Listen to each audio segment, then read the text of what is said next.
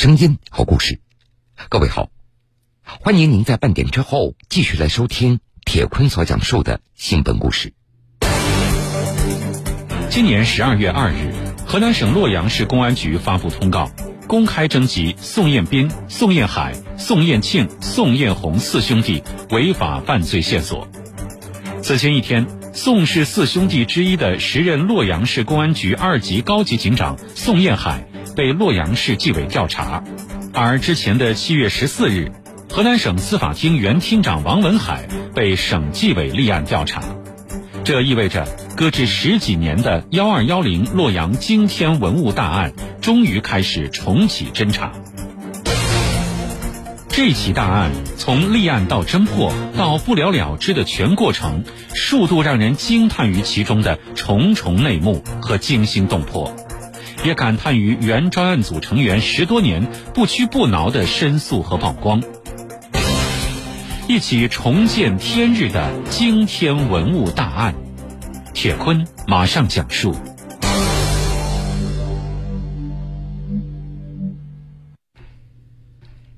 这个故事还要从十九年前说起。二零零二年年底，公安部接到一封举报信，署名是。一名爱国的文物爱好者，这封信是由海外寄出的。举报者自称是一名文物爱好者，经常替人鉴定文物，在文物圈里小有名气。他和广州的展某是多年的朋友，展某长期从事一种不正当的文物生意。二零零一年的五月份，展某从洛阳买回一批文物，请举报者去鉴定。举报者看到是两匹九十公分高的三彩骆驼，两头唐三彩的狮子，一头三彩鸡头虎等一批文物，他一眼就认出这些都是正宗的唐代文物，价值不菲。他后来听说，展某以一千两百万元的价格把这些文物卖到了澳门。二零零二年十一月。展某又将举报者带到洛阳老城附近的一栋堪称精品文物世界的一个民宅里。这个民宅里有汉代、唐代文物两百多件，尤其是一匹一点二米高的三彩马，堪称是国宝。举报者他研究收藏了一辈子文物，也没有亲眼见过如此的精品。如果卖出去，价值至少是在五千万元以上。当时。展某告诉他，这些文物是洛阳的宋氏兄弟存放在这里的。这次洛阳之行，举报者还在金水湾大酒店里与宋老大宋彦斌和宋老三宋彦庆以及洛阳市公安局刑警支队缉私队队长曲静华一起吃了饭。另外，举报者还去参观了洛阳市文物博物馆，但是他发现。宋家兄弟所私藏的文物的数量和品位远远超过了博物馆。回到家以后，举报者良心不安。举报者他明白，如果不彻查此事，国家将蒙受巨大的损失。所以在举报信的末尾，他还附上了展某和宋家兄弟的电话。接到举报信以后。公安部刑侦局召集河南、广东两省公安厅的负责人召开会议，要求破获这一条洛阳通往广东的文物盗掘倒卖通道。这个案件由洛阳市公安局具体负责侦破，幺二幺零专案组随之成立。本案也成为公安部督办案件。时任洛阳市公安局局长的张太学和副局长兼刑侦支队支队长李小选。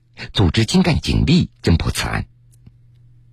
根据专案组民警后来向各级部门递交的申诉材料显示，通过秘密侦查发现，宋氏兄弟总共四个人，老大宋彦斌和老三宋彦庆，从一九九零年开始从事盗挖、倒卖、走私文物的犯罪活动。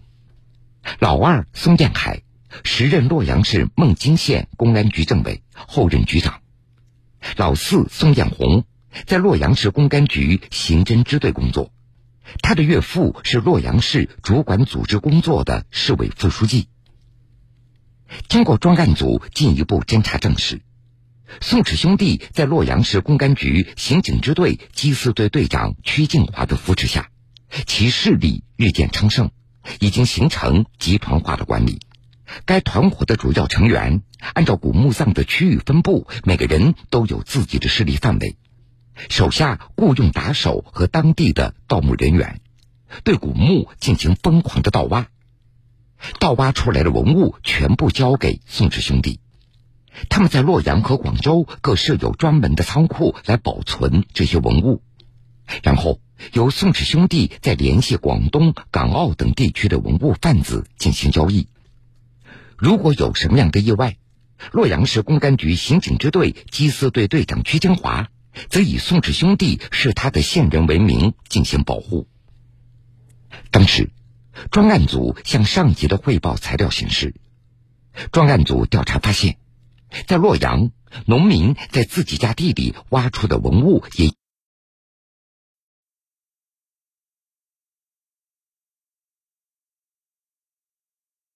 罚款。而广东来洛阳的收购文物的贩子，只要是从宋氏兄弟手中买的文物，就会十分安全；否则，屈金华就会抓人罚款收缴文物。该团伙经过十多年的经营，已经获取暴利数千万元，并且用金钱在河南政界、警界织就了一张强大而又神秘的关系网。宋氏兄弟在洛阳开歌厅、桑拿、酒店，搞矿山、办古玩城，整日一帮打手陪伴左右，十分嚣张。他们有时也会去港澳地区做文物交易，屈金华都会全程陪同。不仅如此，他还将宋氏兄弟介绍给港澳警方的同行。宋氏兄弟经常在公开场合自称为洛阳的黑道老大。在洛阳，没有他们办不成的事情，做人十分高调。大量的证据，专案组已经收集在手，其中部分案子后来被法院审判定罪，而接下来抓捕行动就将开始了。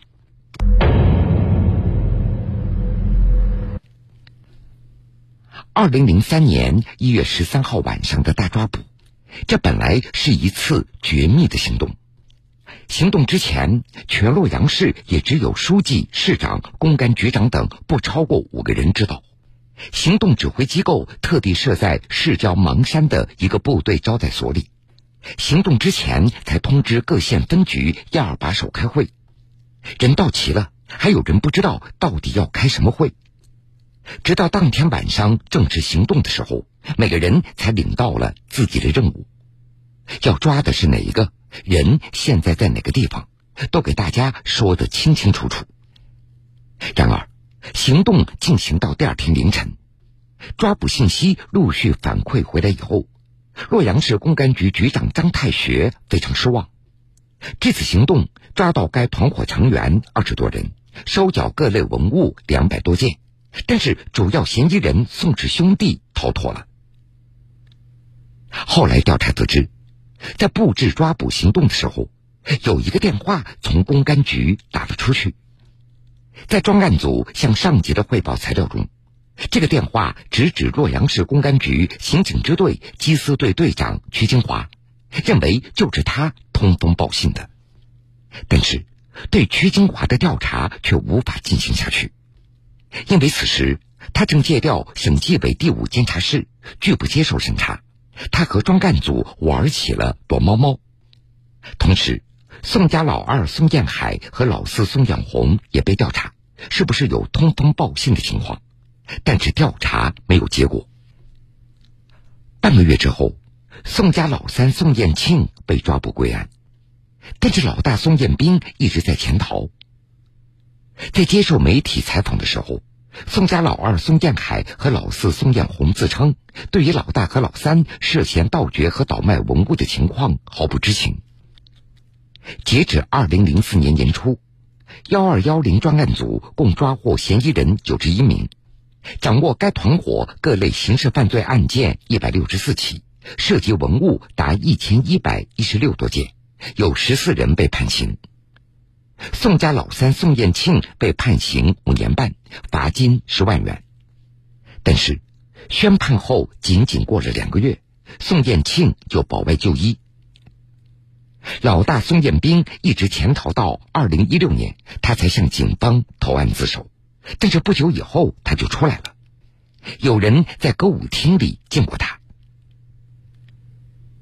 除了时任洛阳市公安局刑警支队缉私队队长屈金华，这起案子还牵出另外一个人。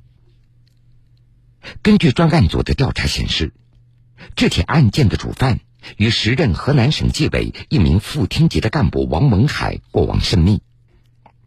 根据专案组的举报材料显示，二零零四年三月，关在看守所一年之久的文物案另外一名主犯蔡武堂，为了立功，突然告诉看管民警，他有重大事情要举报。蔡武堂要举报的是河南省纪委的王文海。蔡武堂的举报内容涉及王文海的诸多方面，重点举报了一九九八年的交通事故的顶包案。七年以后，也就是二零一一年，专案组成员张建岳等三个人对王文海进行实名举报，这才揭示了这个顶包案的内幕。那是一九九八年六月二十二号夜里十一点五十分左右。王文凯酒后驾驶省纪委办案暂时扣押的奥迪轿车，途经郑州市经五路与纬一路交叉路口，闯红灯，将骑摩托车正常行驶的郑州市民史英光撞倒。撞人以后，轿车继续前行，后来撞到旁边的一棵大树才停下。史英光左小腿当场被撞骨折。事发以后，王文海下车，在现场短暂的停留。并且和人手机通话，然后离开了现场。在文物贩子蔡武堂的帮助之下，王文海找来了当时刚刚刑满释放不久的洛阳籍商人高和平。当晚，几个人经过商议，由高和平出面为王文海顶包。专案组派人对蔡武堂的举报进行调查，但是后来纪委调查的时候。蔡武堂和高和平突然翻供，这也导致对王文海的处理也没有能够及时的做出。而郑州交警一大队一位负责人表示，这起交通案当年的卷宗在多年的机构改革过程中已经消失了。今年七月，河南省纪委通报，河南省司法厅原厅长王文海涉嫌严重违纪违法，接受调查。在文物案侦办期间，王文海担任河南省纪委第五纪检监察室主任、副厅级。但是，这起案件到这里还远远没有结束。今年十二月二日，河南省洛阳市公安局发布通告，公开征集宋彦斌、宋彦海、宋彦庆、宋彦红四兄弟违法犯罪线索。此前一天，宋氏四兄弟之一的时任洛阳市公安局二级高级警长宋彦海被洛阳市纪委调查，而之前的七月十四日，河南省司法厅原厅长王文海被省纪委立案调查，这意味着搁置十几年的幺二幺零洛阳惊天文物大案终于开始重启侦查。这起大案从立案到侦破到不了了之的全过程，数度让人惊叹于其中的重重内幕和惊心动魄，也感叹于原专案组成员十多年不屈不挠的申诉和曝光。一起重见天日的惊天文物大案，铁坤继续讲述。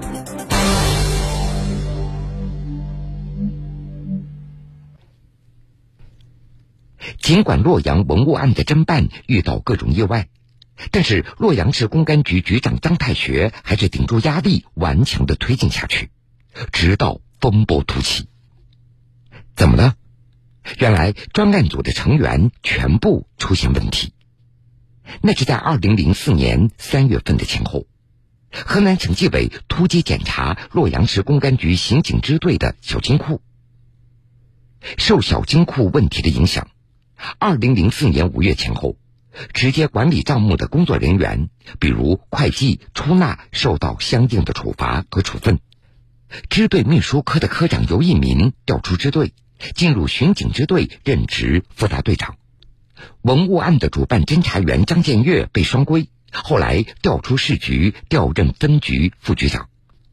当年六月，洛阳市公安局局长张太学突然接到调令，调任河南省人防办副主任。同年年底，洛阳市公安局副局长、刑警支队支队长李小选调出公安系统，进入市委政法委，任副县级调研员。这些人都属于专案组的骨干力量，他们的突然被处理，自然也就使得专案组不撤自销。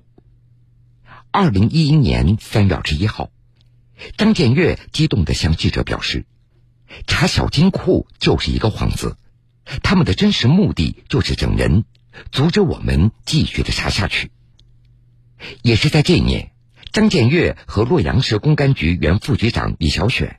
民警刘一民实名举报河南省司法厅厅长王文海，举报其充当文物案主要嫌疑犯的保护伞。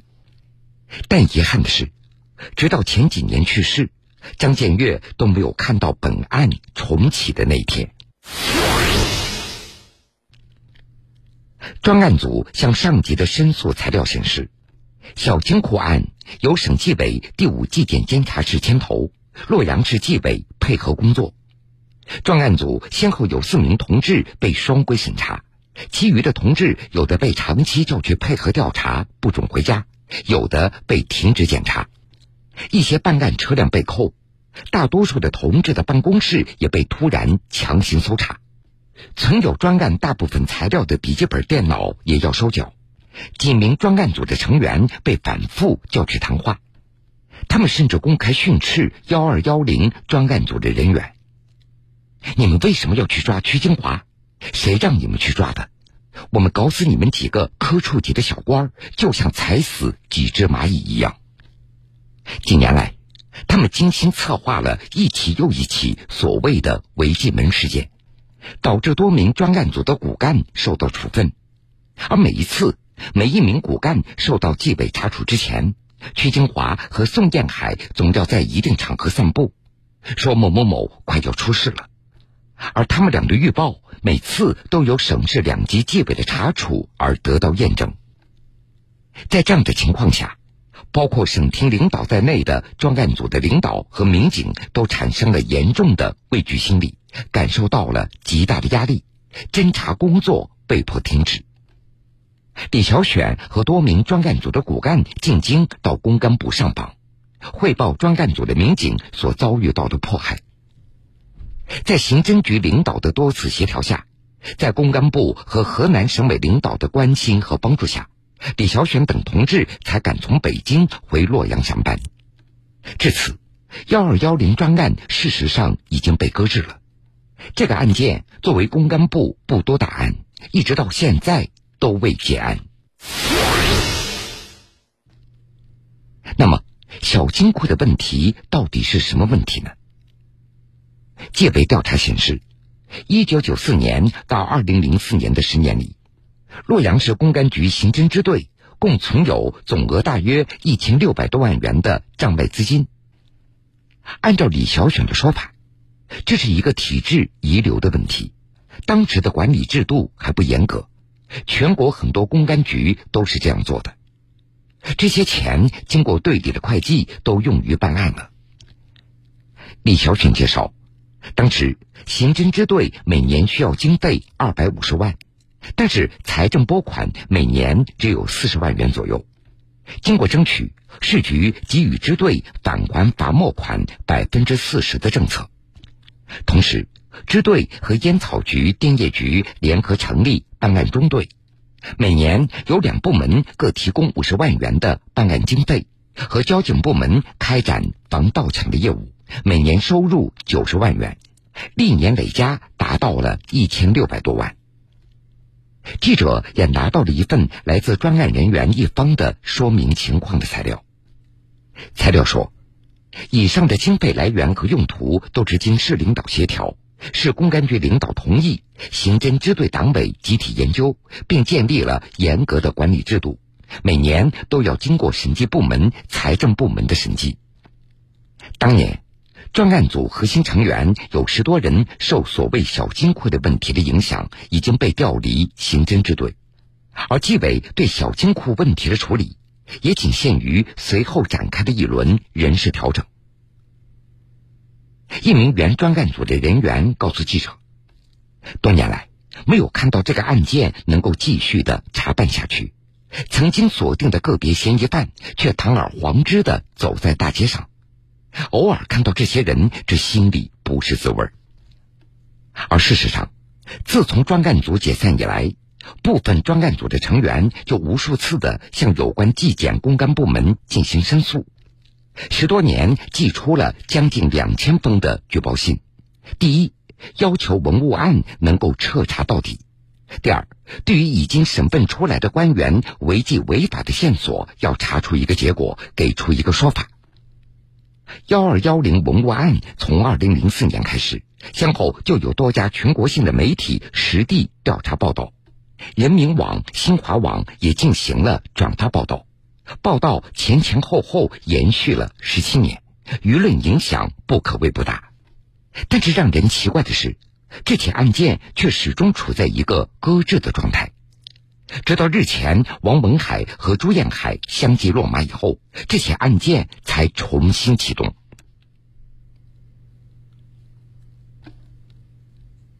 好了，各位，非常感谢您收听了这个时间段铁坤所讲述的新闻故事。如果想回听以往的新闻故事，请各位在大蓝鲸客户端点播铁坤讲故事。